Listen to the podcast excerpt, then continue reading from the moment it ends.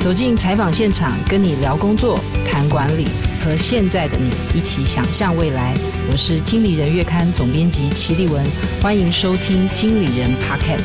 本集节目由安联投信赞助播出。各位朋友好，欢迎来到《经理人 Podcast》的总编辑会客室，我是经理人月刊的总编辑。今天很特别哦，想要来跟各位聊一聊，可能过去大家在经理人的总编辑会客室里面比较呃没有听过的议题哦。我们今天聊的是财富自由，还有就是当你想要达成财富自由的时候，你有哪一些管道可以实现这个大家可能觉得一直觉得可望又不可及的目标哦。所以今天我们就会锁定在当你想要达到财富自由的时候，你有哪一些方法可以参考，有哪一些工具可以运用。那当然更重要的是，当你在学习这些理财投资相关的知识的时候，你一定要掌握正确的知识，还有掌握呃精准的趋势哦。所以今天邀请到的是两位达人哦。第一位是安联投信的产品经理陈浩成，接下来我会称他 Brian，先请 Brian 跟听众朋友打个招呼。好，刘文杰好，听哥好，那各位观众大家好，我是安联投信的 Brian。好，第二位我想呃，我先介绍他是三 C Team 哥，所以其实不太需要我特别介绍他哦。呃，我们就先请 Team 哥跟大家打个招呼。哎，丽文姐好，Brian 好，大家好，我听歌。好，呃，今天想跟各位聊的，如同我前面讲的，我们要聊的是财富自由。呃，其实经理人月刊在去年的时候，因为我们长期在做题目的时候，常常会去看，比方说博客来的财经书，大概最近比较热门的是哪些书？然后就发现，过去大概都是经营管理啊、职场啊、个人成长啊，但是在过去两三年，尤其是跟着 COVID 这个疫情哦，就发现财经书的排行榜几乎百大里面有数十本。都是跟投资理财有关的，所以我们就在想，那当然大家也可以看到有一些数据，有在在过去三年来，就是可能证券市场的开户，它不但是年轻化，而且是开户的人数也是创历史新高哦。所以也就是说，似乎有一种全民投资的热潮。然后，那你从财经书市，你也可以感受到，其实大家不是只是说，哎，我要投资，我要投资，而是说他开始会透过阅读，透过学习，他希望可以知道更多的理财投资的相关的知识还有资讯哦。所以，呃，今天请到两位专家，就是想我们先很轻松的聊一聊，就是大家都喜欢钱，大家也都喜欢赚钱，大家也都想要有钱。所以我们当时在策划这个题目，就想说，哎，你理财投资是要做什么？很多人就说，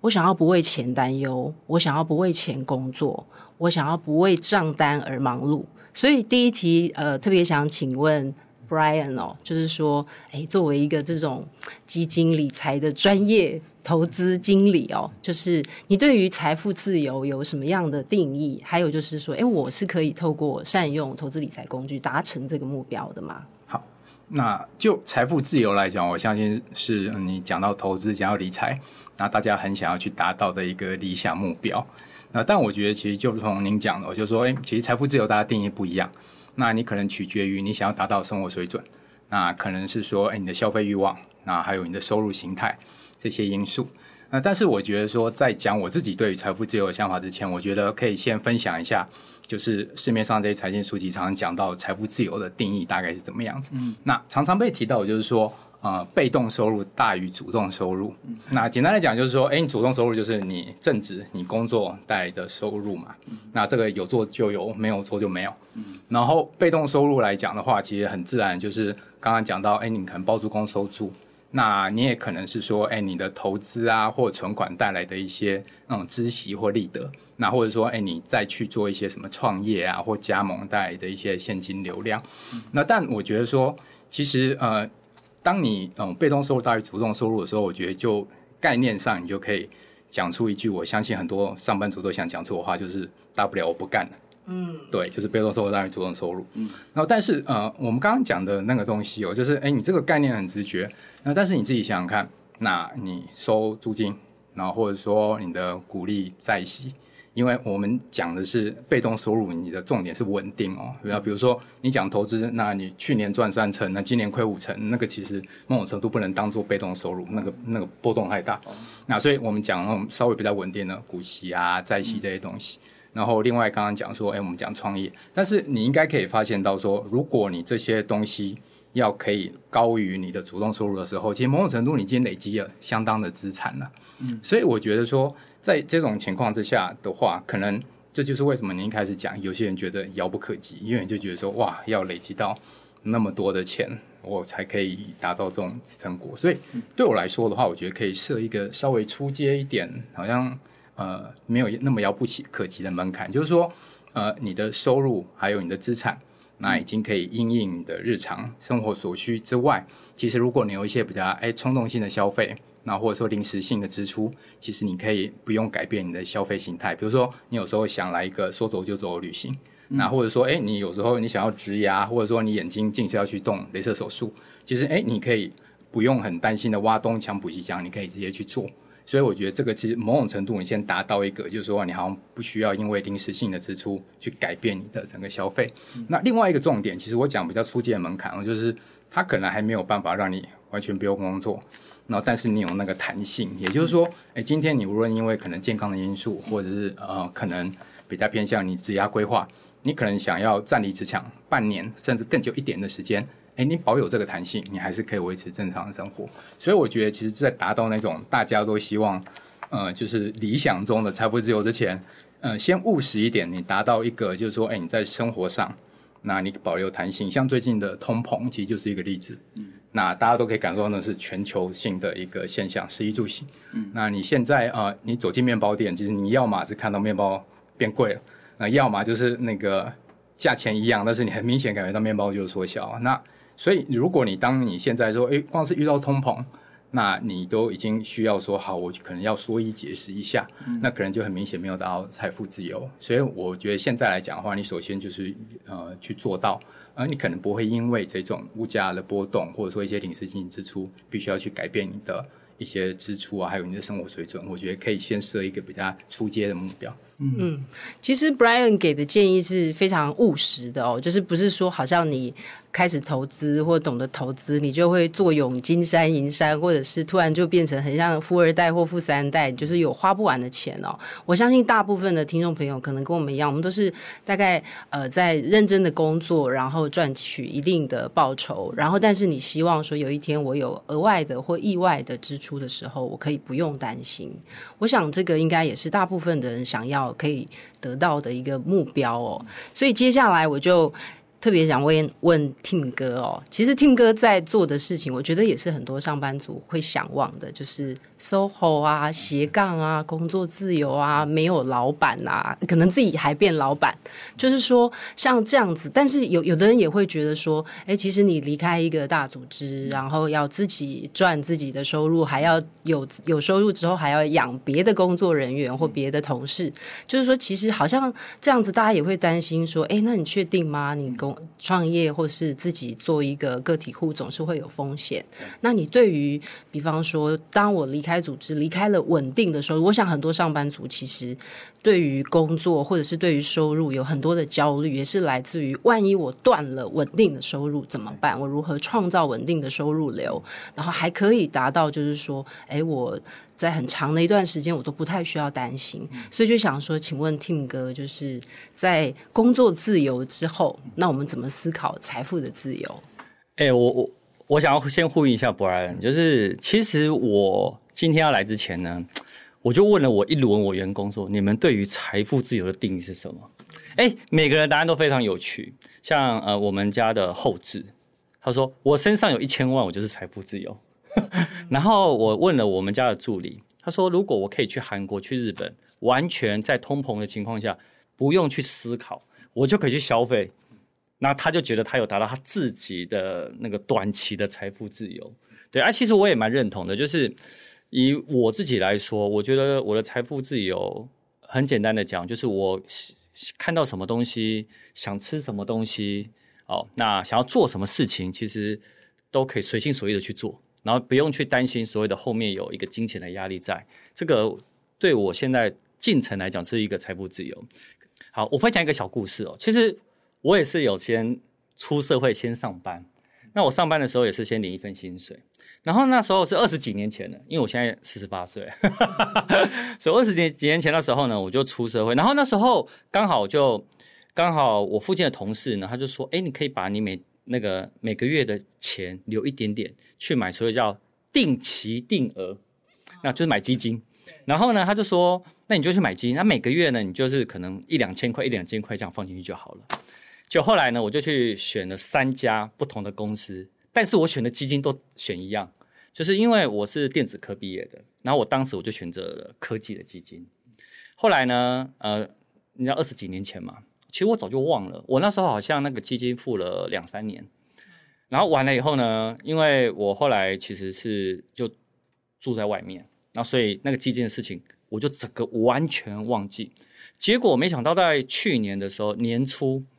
他就呃写信来说，呃，魏先生你好啊，那个你的基金呢怎么样怎么样？然后你要不要来赎回？后来我一看到那个数字，我傻眼，是我当时那时候整个的那个获利是三十倍。所以你是说你二十几岁之后你都没有再管它？我不管它，我就放着。而且那时候我就说我那时候好像放了两，呃，那时候我每个月缴好像缴了两年到三年。就没想到，在去年年初，我还是他通知我说：“哎、欸，你要不要赎回？”哎，那时候股债正好，然后我我就去把它赎回了，等于赎在高点。没错，后来呢，我就把这个包成一个大红包送给我老婆。我老婆 来，这个是老公二十几年前为了要给你红包，所以我投资的我的基金。对，所以我就觉得哇，其实因为那时候我会找基金，有另外目的是因为我不懂股票。其实我们家人很多人都都是在证券公司，可是因为我不懂，那我我也没有那么多时间下去啊看股票这些，我也不懂，我还不如交给厉害的人，所以我就去买了基金了。所以 Tim 哥的第一笔等于是说第一个投资，其实做的是基金，没错。对，那但是就是说你，你你这个这个是很意外的，对不对？对。那你现在对于比方说，就是主要的收入其实是来自于创业啊，或者是就是平常的工作的的收入。那就是说，这个你呃跟自己以前在组织里面工作，跟自己创业的收入，你会觉得两者在工作上或者是在心态上有没有什么不同？哎，老实说，心态一定不一样，因为当老板跟当员工心态绝对不同。对，我们是每天睁开眼就是。要花钱给员工，但是我觉得好处是你的自由的时间变多了。然后第二个是因为我们现在我我也有一个电商，所以其实我们的收入是从我们有影音的收入，也有电商的收入。那当它稳定以后，你才会觉得心情比较平静一点。因为那时候其实疫情来的时候，我们也会觉得说会不会电商跟我们的那个影音会有受到影响。后来我们发现反而不会。因为现在应该说现在的形态，整个人全部都在网络上，所以我们就变成是哎，刚好的搭上这个趋势。那也因为这样子，刚好科技啊、手机这些又是我自己很喜欢玩的东西，所以我等于是把我的兴趣，然后结合在工作上，然后才有加分的。但我在开这家公司之前，其实我是负债的。对，而且我那时候，因为我那时候我还有录了一集，是我那时候负债了快四千万台币。对，但我们现在已经整个反转，对，然后不到以开影音频道到现在，我们不到四年的时间，对，所以其实那时候的心境真的，你知道那时候在负债的时候，哎，真的每天会睡不着，对。所以 Tim 哥就是可能也很多人会想知道，就是说，哎，其实负债这么多，然后到可以翻正，然后还接下来可以不太需要担心呃未来的经济收入，这个这个这个有没有什么？就是除了我把事业做得很成功，有没有什么其他的秘诀？我觉得秘诀哦，秘诀还是在，应该是在于人跟你看事情的趋势在什么地方，你要跟着趋势走，你才会成功。如果你今天是趋势往左走，那你呢喜欢往右走，那你等于是你可能就会达不到你要的目标。所以其实我们包含我们在拍影片，包含我们在电商卖的东西，我们也会随着趋势潮流来做一个变化在。我举个最简单的例子好了，像因为现在疫情了，所以我们就会发现到说，疫情在电商里面会缺哪些的产品？缺平板，缺充电线。你家里你可能要视讯，所以你可能也可以卖视讯镜头，我们就会去调整我们需要卖的品项。对，那等这个趋势已经过了，那我们接下来下一个下一轮的趋势是什么？我们可以提早布局，我觉得这才是最重要的。好，谢谢 Tim 哥。因为刚才我会特别再多问 Tim 哥一两题，是因为我觉得就是说，他其实是有一些转折，就是也符合很多上班族的心境。就是有的时候大家就会说。哎，你不懂投资哈，你不懂股票，你就去买基金就好了。而且定期定额是一个很常听到的概念。然后再来就是说，我也是第一次知道 Tim 哥有这么多有这个负债在翻转的经验哦。我觉得也是蛮励志的一个故事。然后其实跟随着挑到精准的趋势，然后也其实会是帮助自己把财富翻正一个蛮重要的关键哦。所以接下来就会想要呃接着问 Brian 哦，因为 Tim 哥讲了一个很励志的故事，就是我。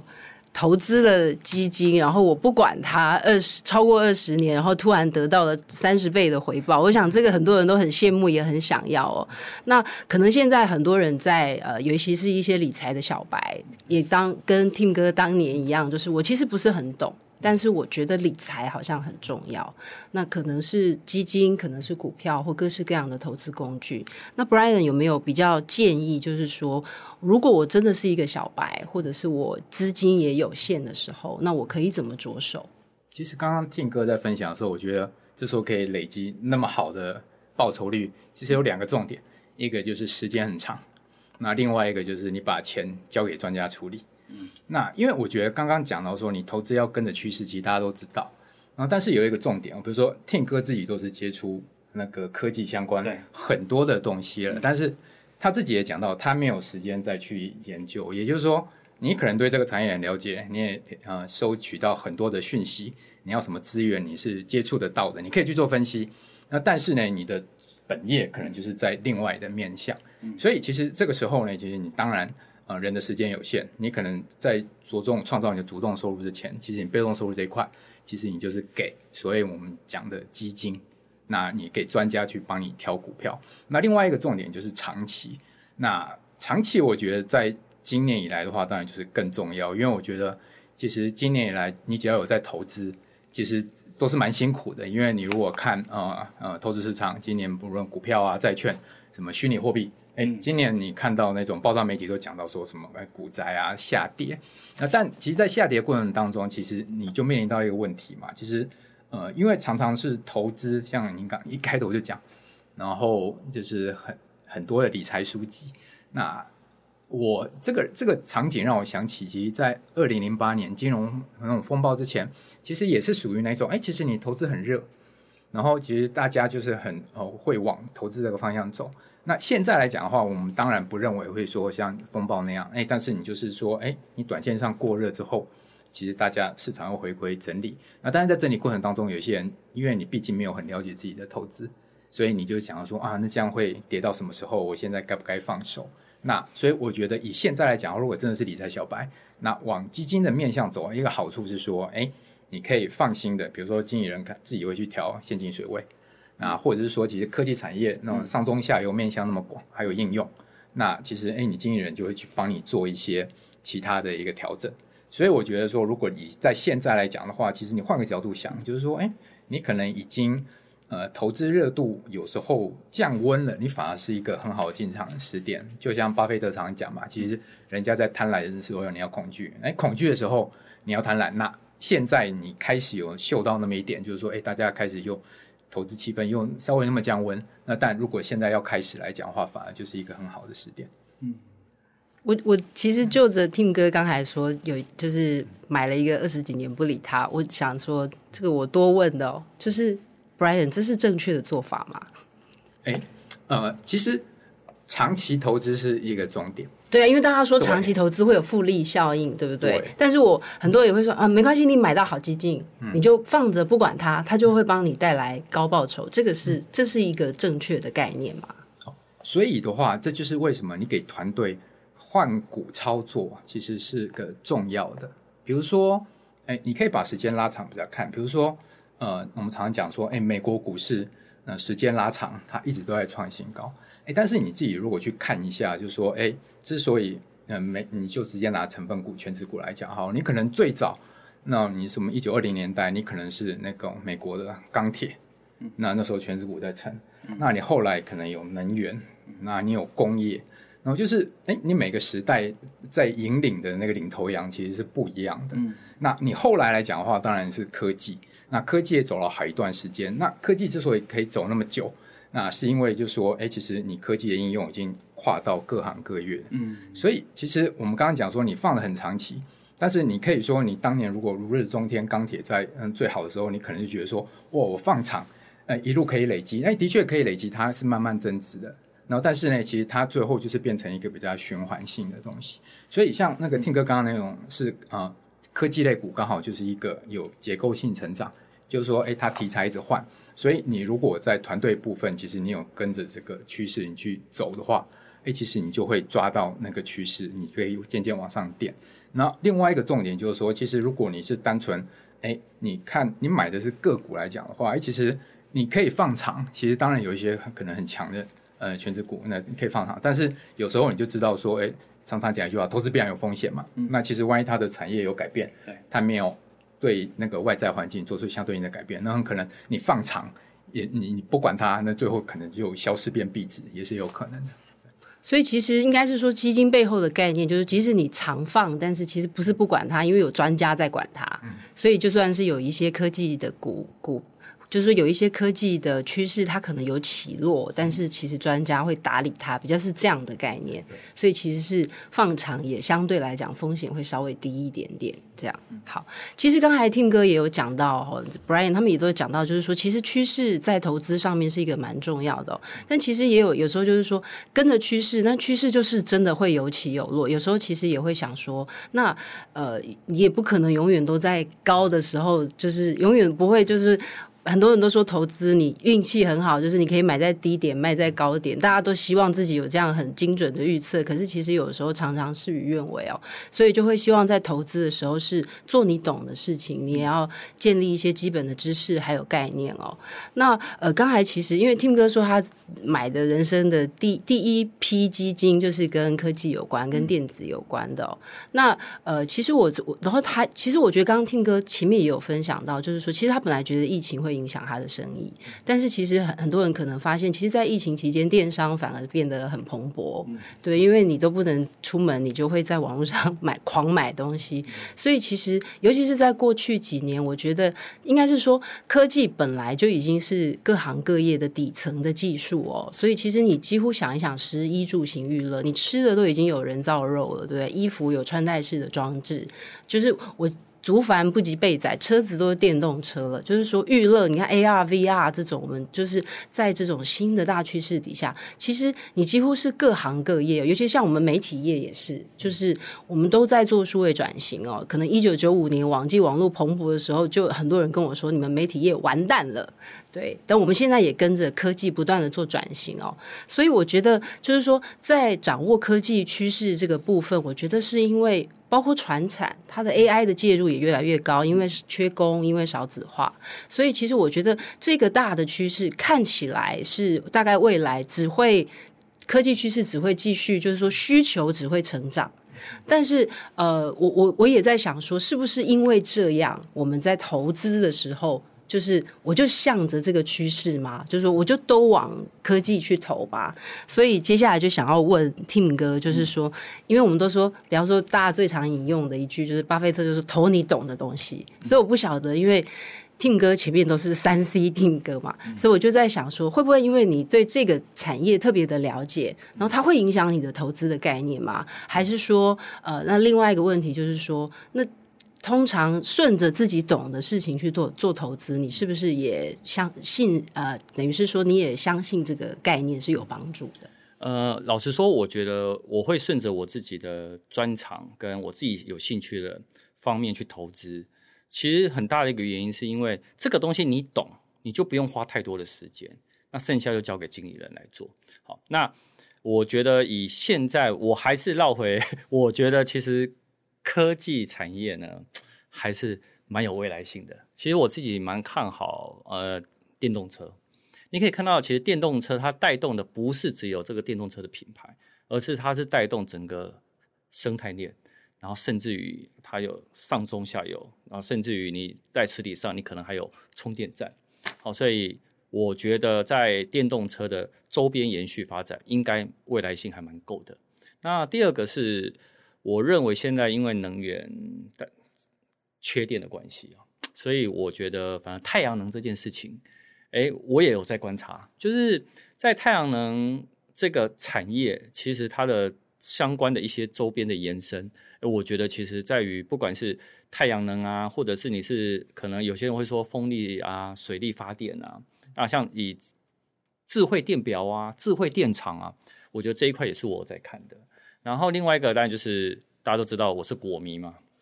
我 iPhone，iPhone 延伸出的产业超多哈，而且它延伸的不是只有手机，它甚至有延伸到所谓的它的周边的配件，哦，那甚至于它的这个品牌也有延伸到他们有平板啊、笔电啊相关性的一些软体的整合啊，哦，那甚至于他们你可以看他们家的品牌也跨入所谓的串流串流影音啊，想要跟呃。迪士尼他们大家在做比拼啊，哦，所以诶，像这个 iPhone 我有在看。那另外就是当然就是元宇宙，就是元宇宙会带到什么 VR AR。那 VR AR 很多人说元宇宙去年提出是马上就会实现，不可能，它的这个布局可能要四年五年以后。但是现在现在只是概念先喊出来了，那你元宇宙带到东西就更多了。你 VR AR 你就有头戴装置。那你头戴装置里面就有晶片啊，有音效的晶片啊，甚至于还有你显示的荧幕。那你显示荧幕如果解析度不够好，你戴的还会头晕，可能头戴装置太重哦。那这些其实我觉得他们接下来应该还会再来更进化一点。那甚至于从这一块，你也可以拉到所谓的 AI 哦。那 AI 呢，其实像我这阵子看到很多的电视，其实里面也都装了 AI 的晶片。那这个 AI 镜片呢？电视装 AI 镜片干嘛？哦，AI 镜片会去它 AI 的这个镜片，它会去让你在看电视的时候，它的一些所谓的呃那个，你可以看到它的背景，然后颜色、深度，它可以去做一个调整。像这样子的一些呃晶片的呃，应该算类股，我我也不知道，但但但我我知道说哪些人有在做，像这一些呢，其实都是我在看的。所以其实 Tim 哥刚刚，我觉得他还是回到，就是说，其实因为因为自己懂，所以其实比较容易做判断，对不对？那那那我那我可能问一个很基本的概念，就是比方说，假设我走进一家咖啡店，我看到大家都在用苹果电脑，然后大家拿出来的手机都是 iPhone，所以我就可以很这样判断 iPhone 呃 Apple 的股票是可以买的，类似这样，会是这样子的直觉吗？哎，我就是这样啊，啊，所以我电动车，我电动车。我我买的股票也是跟电动车相关的股，呃，也也是一样的道理。嗯、对，没错，是，对。所以其实刚才那我觉得，除了 Tim 哥讲说我我很熟的东西，然后我对它的后市就是未来的趋势是有信心的。那他刚刚也有提到一个，就是说，其实比方说对能源，其实现在很多很多人呃会觉得绿能很重要，然后最近 ESG 的概念也非常夯哦，所以其实背后都牵涉到很多呃。干净或是洁净的科技，就是 clean tech 这个概念哦，所以才会说，就是说将来的科技其实是在人类的生活里面哦，我觉得是每一个环节都会需要用到科技的创新来提出呃比较根本性的解决方案哦。所以接下来也就想问 Brian，就是说呃，比方说我如果以太阳能来讲，就是因为我觉得大家都会说科技很热嘛，可是我有时候我们也会看到说。呃，比方说太阳能其实曾经崛起过，也曾经掉下来过。那最近因为 ESG 很热，所以它可能又上来了。那比方说，可能过去在疫情期间大家都在家里看 Netflix，所以你就投这种串流的概念。可是哎，Netflix 不知道哎又下来了。就是说，所以我们在涨，就是说我追着趋势也是重要的，但是我又如何可以跟这个趋势，就是说保持一个，就是我不要就跌太深，就是可不可以请 Brian 给我们一些建议？其实立文这个问题很好。我就是说，因为刚刚听哥讲到元宇宙嘛，嗯，然后我觉得元宇宙就是一个很好跟大家分享一下说理想与现实，还有到连接到股价的一个一个主题吧。就是说我因为讲到元宇宙，我记得是在去年下半年，对，那开始越来越有多报章媒体提到说，哎，元宇宙这个名词。那我觉得相关的讨论大概是在那个 Facebook，嗯，他把自己改名为 Meta，大概是去年十月的时候，整个相关讨论。达到一个那种最热的情况，那但接下来我记得在那段时间呢，其实你就是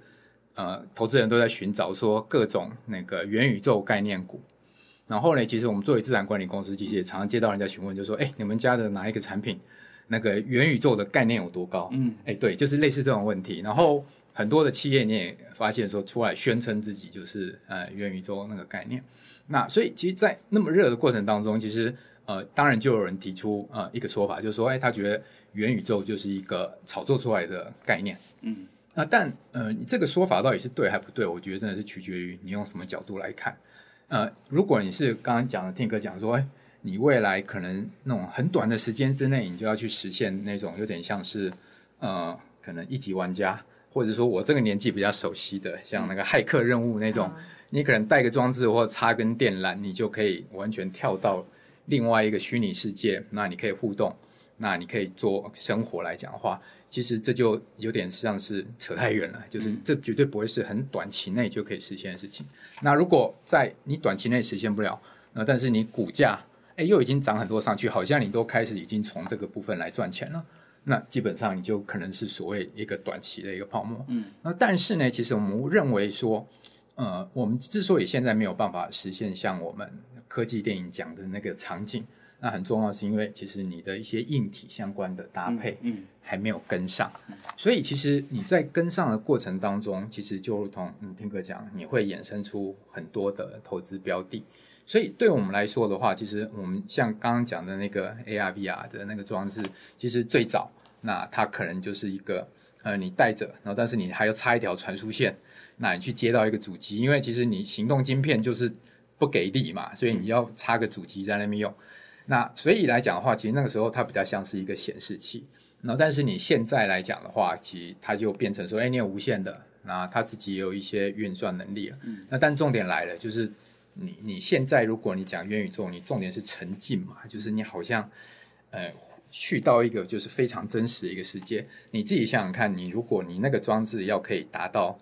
那个水准，比如说你像现在的确你讲的一些游戏主机啊、高阶电脑，哎，他们都有很呃，栩栩如生的画面，啊、呃，像你讲那个 PS Five 什么二零二零，就是就发表了，到现在很多人还是买不到。哎，你你画面已经到那边了，但是你自己想想看，你要在这种行动装置上实现那种画面，而且要你可以接受的价格，嗯，然后你还不能太大，哎，其实这个就是一个呃比较长的发展的一个过程。嗯，但是我们会说，其实元宇宙你在循序渐进，其实就带回到投资嘛，就是说。你要投资的不是那种哦，我跟你画大饼画到很远，说未来就是这样子，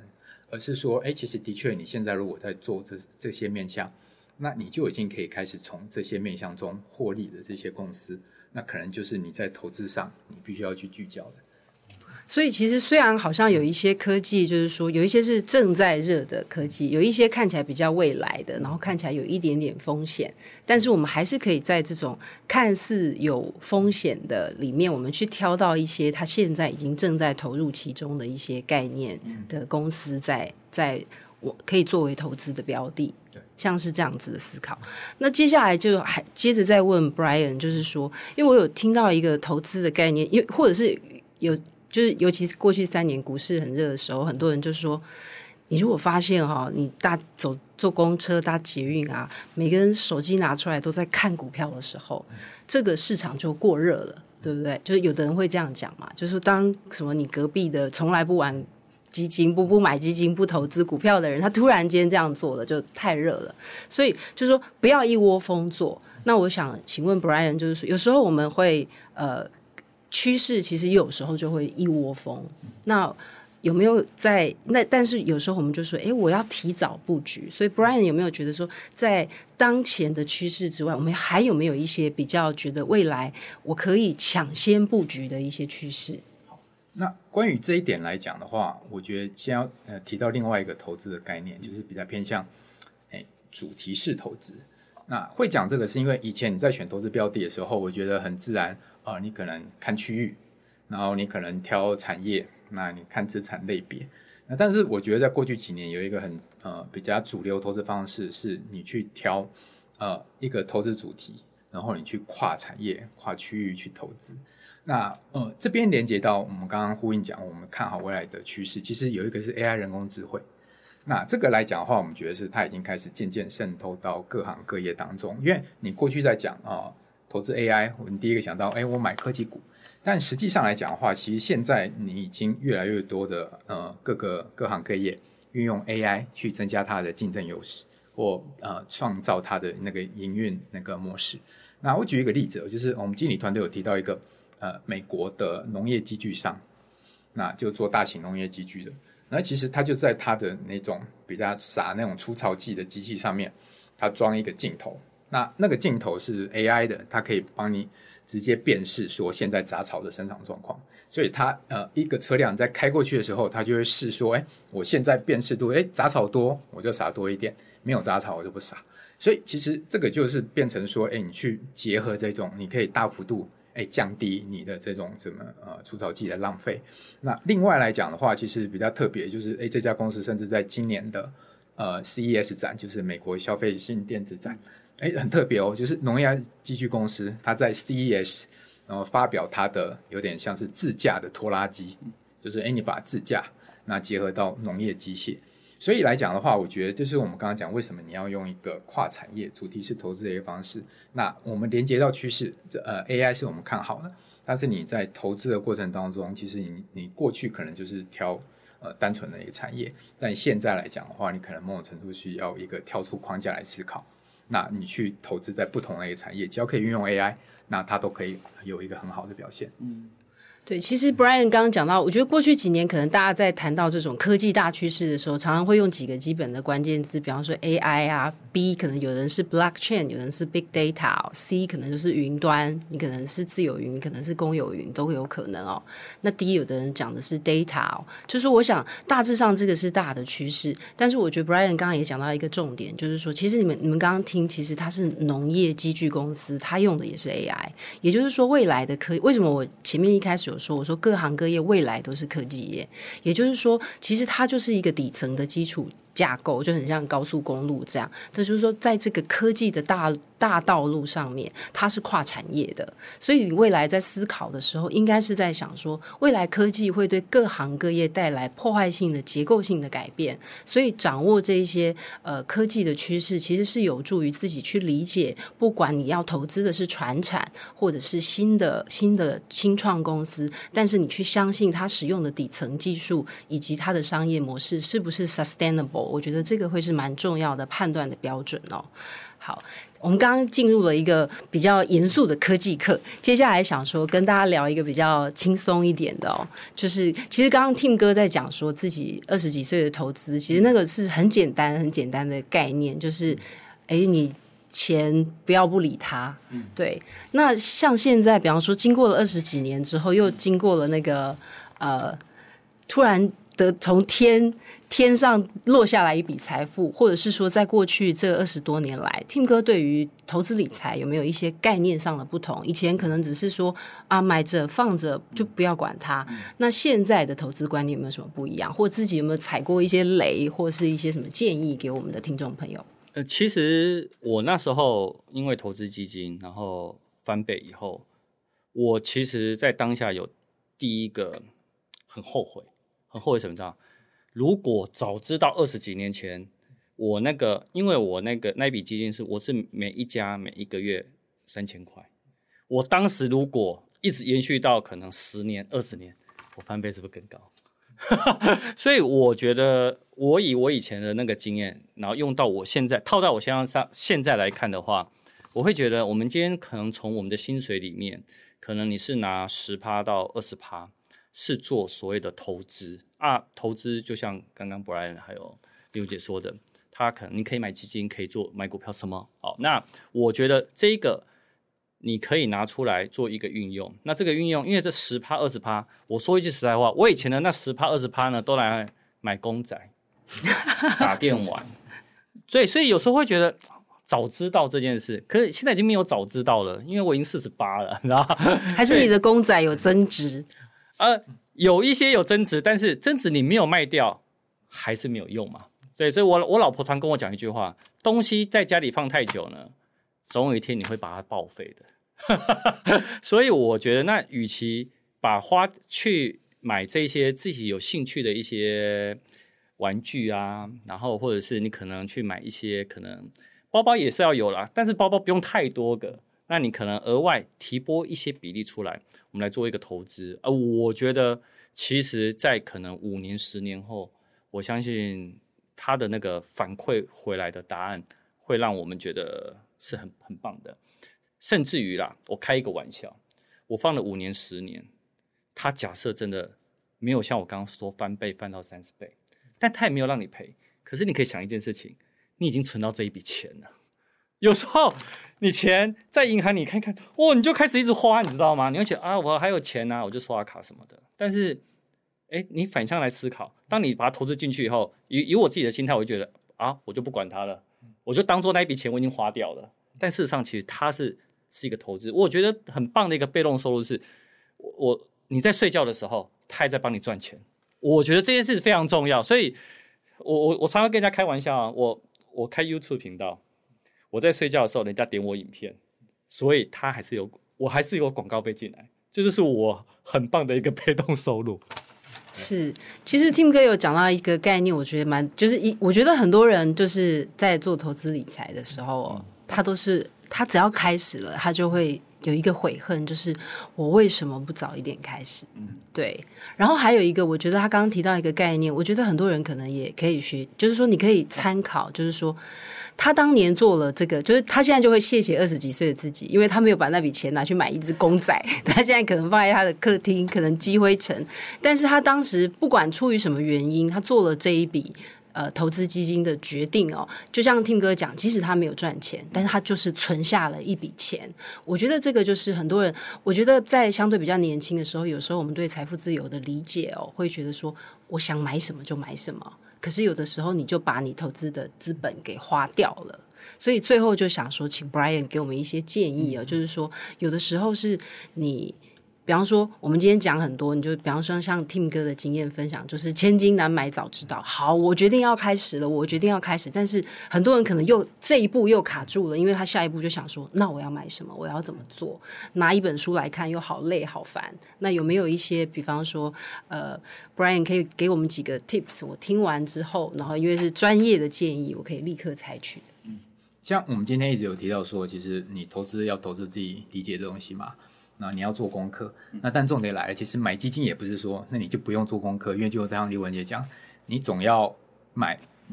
挑标的的时候，你要做功课。那无论是你听呃财务咨询人员的建议，或者说你自己去做功课，那但我觉得其实比较适合的开头，当然就是这种比较复合资产性的基金。那呃，当然有人会认为说，其实你一开始就说，哎，我长期累积，那我不就是要买那种很冲的资产嘛？那但我觉得这个投资心态上，其实你必须要去做一个，哎，你你首先要去认定说，哎，其实像刚刚那个天哥讲，嗯、就是说，为为什么他可以放长期？那其实某种程度也是因为他定期定额之后，其实我相信那些钱也不是占你，嗯、呃，那个整个资产当中很大一部分。哦，对对。那这个重点来，那因为我有时候周遭朋友其实做一些呃聊天的时候，survey，你会发现说，哎，其实常常你那种整个对账单拿出来。那投资报酬率很高的，反而都是那种买很少的。那那你为什么投资报酬率那么高？因为你放的久，你常常觉得说，反正放着就放着，这个赔了也没多少钱啊，你就敢放，你就可以去度过那个循环。如果你真的看好，但反而是你，如果你真的哦，我的投资当中我就压了很多，好，我都压这一档。那你如果又是波动大的标的，你就你可能可能就是说，哇，怎么一下子就亏个那个十个 percent 或什么之类。哎，你反而就摆不住了。所以你一方面的话，你可能就是呃，我的建议是说，哎，你如果风险承承受度很大，那但这个风险承受承受度讲白点，你要老实的面对自己，因为你常常呃，你去银行做什么风险承受度，那每次写起来都说啊、哦，我可以承受最高风险。那但有时候跌个五个 percent，你就开始东问西问，说那接下来怎么办？所以我觉得一开始你就要理解到说，哎，你这个投资你希望达到目标是什么？那你自己可以承受多大的一个那个波动？那所以，我才会说，其实如果对比较多的人来讲，你可能从那种比较核心复合资产，那你做一个开始，那你再去搭配，那像我们讲的今天讲一些有趋势的科技基金，其实你可以先做一个简单搭配。尤其是如果听众是属于比较年轻的，你从核心资产有，那但是你可以从科技累积那种长期报酬，那我觉得这是做一个比较好的搭配。其实 Brian 的建议，我觉得就是说，大家其实呃，我们是从就是说，你要先去了解它，去知道相关的知识。然后再来就是说，从一些呃专家的建议里面挑一些对的入门哦。那我觉得更重要的是说，我们今天呃整整集要两位来宾的分享哦，我觉得我我大致上把它分成两个部分哦。一个就是说，一个是知识知识类别的，就是说，其实你要做投资，你就是要做你懂的，或者是你要花时间去研究它。那那我觉得另外一个是比较是心态面的哦，就是其实是它它确实是会有风险。但是其实有时候是呃时间是最好的报酬哦，就是其实还是需要呃有长时间的去累积那个复利哦，所以我觉得呃今天两位哦帮我们在呃科技的趋势啊、风口啊，还有一些投资理财的一些基本的概念，还有工具的介绍，都呃跟大家分享，也希望对对大家是非常实用的哦。所以我们再次谢谢 Tim 哥还有 Brian，谢谢，谢谢。投资一定有风险，基金投资有赚有赔，申购前请详阅公开说明书。